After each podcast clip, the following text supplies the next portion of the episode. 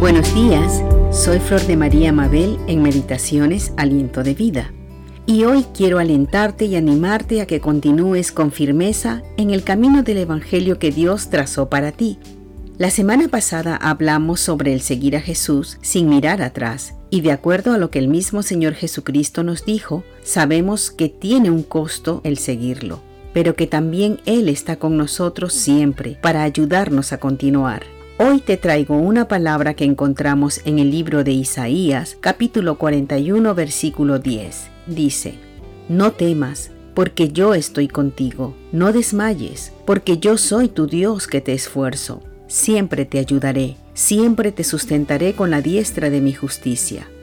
Qué palabras tan alentadoras nos da el Señor, quien nos ha llamado con un llamamiento santo Dios lo sabe todo. Dios conoce tu mente y tu corazón. Él sabe cómo te estás sintiendo ahora y cuán difícil se te está haciendo el tomar ciertas decisiones y renuncias. El Señor conoce de tus temores, de tus preocupaciones y hasta de tus desalientos, y de cómo a veces sientes que ya no puedes más y que la lucha se te está haciendo difícil. Dios sabe que como seres humanos que somos, muchas veces nos sentimos débiles y a punto de caer pero Él está siempre ahí a nuestro lado para sostenernos, y sus palabras son el sostén que necesitamos para erguirnos. La palabra de Dios es fiel y verdadera, siempre se cumple, pues Dios no miente, y si el Señor nos ha asegurado que está con nosotros, es porque en verdad lo está. Su palabra es verdadera y podemos confiar cuando nos dice, no temas, porque yo estoy contigo nos está diciendo que Él está a nuestro lado, que está a tu lado, aunque no puedas verlo. Y cuando te alienta y te dice, no desmayes, porque yo soy tu Dios que te esfuerzo, quiere decir que verdaderamente te fortalecerá en el momento que te sientas desfallecer.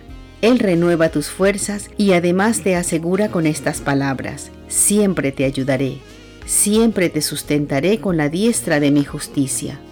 El mismo Dios quien hizo los cielos y la tierra, el mismo Todopoderoso Señor quien nos salvó y sostiene el mundo con su palabra de poder, es el que nos asegura que siempre nos ayudará y nos sustentará con su diestra poderosa de justicia. No es un brazo cualquiera el que nos sostiene, es el brazo de nuestro Dios. ¿Cómo no vamos a estar seguros con Él si Él es nuestra fuerza?